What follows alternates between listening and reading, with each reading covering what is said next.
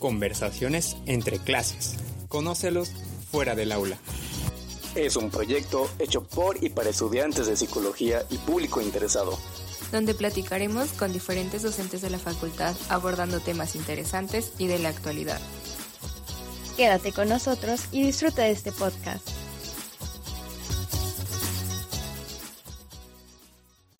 Hola, ¿qué tal? Y sean bienvenidos a un episodio más de Conversaciones entre clases. Hoy tenemos una invitada muy especial. Ella es doctora en microbiología, egresada de la UAP y del Instituto Politécnico Nacional. Además, es actual rectora de la Benemérita Universidad Autónoma de Puebla. Ella es la doctora Lilia Cedillo Ramírez. Doctora, es un honor tenerla con nosotros. Muchísimas gracias a ustedes por la invitación.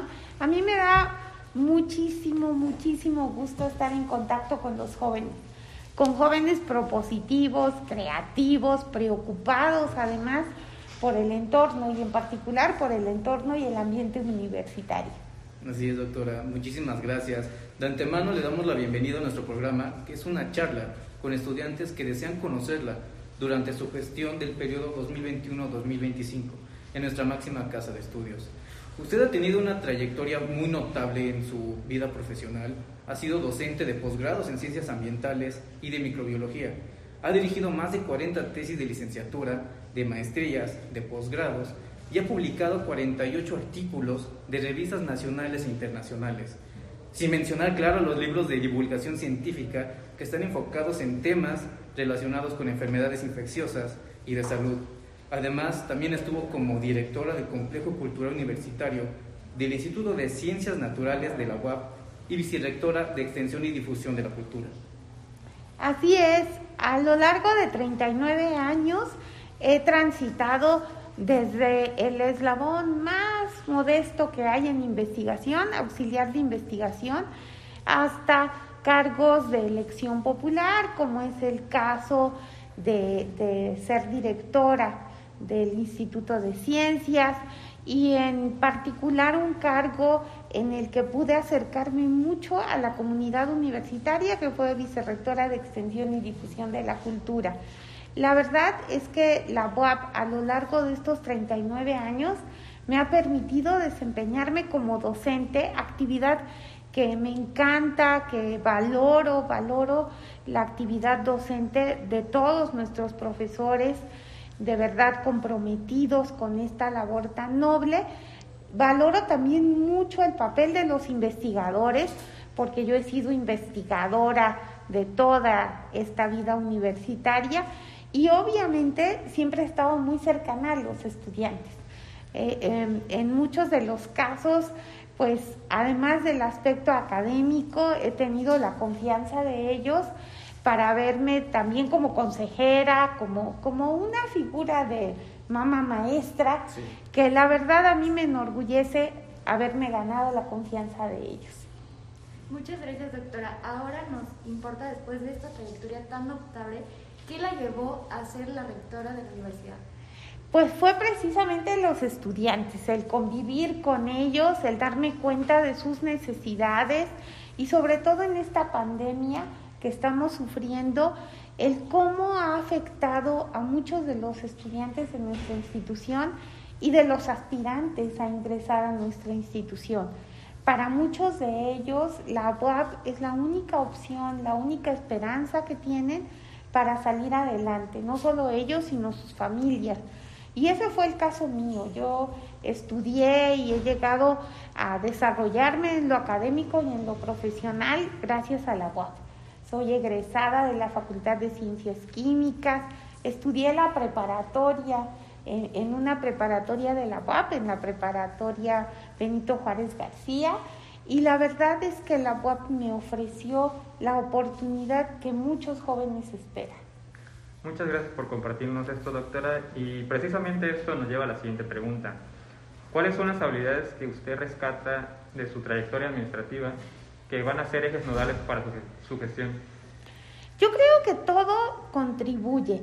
Miren, en el caso particular de mi actividad como docente, el ver las necesidades que tenemos los maestros me hace sensible para resolver esos problemas en el día a día. Eh, yo, yo siempre lo digo, como he sido docente en diferentes programas educativos, en diferentes licenciaturas, uno se da cuenta también de esas diferencias que hay. Y dentro de una misma unidad académica también, ¿verdad? Yo les comentaba que la vida ah, docente cambia cuando uno solamente atraviesa la calle. Cuando a uno le toca dar clases en un edificio y luego le toca en el otro, se da uno cuenta que en el edificio 1 el internet no funciona bien, que en el edificio 2 las ventanas no sirven y entonces nos morimos de calor, que en el edificio 1 sí sirven las ventanas, pero si las abrimos hay mucho ruido de afuera. E, esos, esos detalles tan pequeñitos hacen la labor docente más complicada, no nos las facilitan, pero también en los estudiantes afecta, ¿no? El no contar con internet adecuado, el no tener instalaciones propias para que se lleve a cabo el proceso de enseñanza-aprendizaje, son precisamente las que estas, este tipo de, de cuestiones las que me van a hacer resolver estos problemas a veces tan sencillos, pero que uno solamente los reconoce cuando los vive. Y en los estudiantes ni se diga, Miren, hay dos preguntas que yo siempre les hago a mis estudiantes al inicio de cada curso. Una, de, bueno, les hago varias, pero vaya, las dos que quiero ponerles de ejemplo. Una de ellas es, ¿qué es lo que te gusta de tu escuela o facultad? Y la otra es, ¿qué cosa te disgusta? ¿no? Y cuando uno hace esas preguntas, se da cuenta que hay un bagaje extenso de posibilidades de encontrar también respuestas y solución a los problemas, porque un alumno se va a quejar desde que se llenan los cursos muy rápido y no alcanzan a subir la materia que necesitan y ya están sobre el tiempo para, para egresar y por una materia no pueden egresar. Cuando uno les pregunta eso, le contestan a uno que sus trámites de titulación son muy lentos y que se preocupan porque si tienen oportunidad de irse a estudiar un posgrado, de una beca o de una posibilidad de empleo, no pueden accesar a los mismos porque sus documentos no están listos. Y así yo podría poner muchísimos ejemplos, ¿no? Que van desde cuestiones muy domésticas hasta problemas que son comunes de todos los estudiantes. Y, lo mismo podría hablar desde mis compañeros universitarios que se dedican a la investigación. O sea, muchos de nosotros nos quejamos de lo mismo, de que no tenemos dinero para el mantenimiento preventivo de un equipo, de que cuando el equipo se descompone siempre guardamos la esperanza de que algún día vamos a conseguir un recurso para arreglarlo y nos resistimos a, desecharlo porque siempre guardamos esa esperanza y de cuestiones tan, tan sencillas a veces, pero también tan complicadas, ¿no? El proceso de adquisición de reactivos, el, el proceso que tiene que seguir para publicar y todos los problemas que tenemos para publicar en revistas de alto impacto. son solo algunos de los ejemplos que les puedo poner que me facilitan a mí ahora esta labor que, estoy por emprender. Eh, este tipo de cuestiones, además de otras que me preocupan mucho y que, y que me dio la oportunidad ser vicerrectora, el, el tratar de hacerlas y resolverlas. Y una de ellas es eh, la formación integral de los estudiantes. No nos debemos conformar con proporcionarles herramientas desde el punto de vista académico. Tenemos que ir más allá. La formación integral también tiene que ver con el desarrollo emocional por mantener una, una población estudiantil sana. O sea, desde la definición que es salud, no, no es solo la ausencia de signos y síntomas, sino es el completo estado de bienestar de bienestar psicológico, social, económico. Entonces, va encaminado hacia ello. ¿Y cómo queremos una población joven sana? Pues fomentando la cultura, el deporte, la atención psicológica, el acompañamiento durante esa etapa que viven los jóvenes en nuestra institución. ¿Para qué? Para que posteriormente sean adultos, egresados, sanos, íntegros en, cuanto a, estos aspectos. ¿no? Entonces, sí, el, transitar como estudiante, como docente, como investigadora, como eh, un cargo directivo, como directora, como vicerrectora, creo que todo ha abonado en este proyecto. Ok, doctora. Entonces, después de todo esto, ¿qué valores puede rescatar que sean insignia en su gestión desde la rectoría? Mira, yo creo que los valores son todo lo que queremos que sean nuestros estudiantes ya como egresados. Y, creo que algo que nosotros siempre hemos querido es tener jóvenes comprometidos con su entorno, comprometidos con la sociedad, sensibles a los problemas que vivimos ya más allá del ámbito universitario.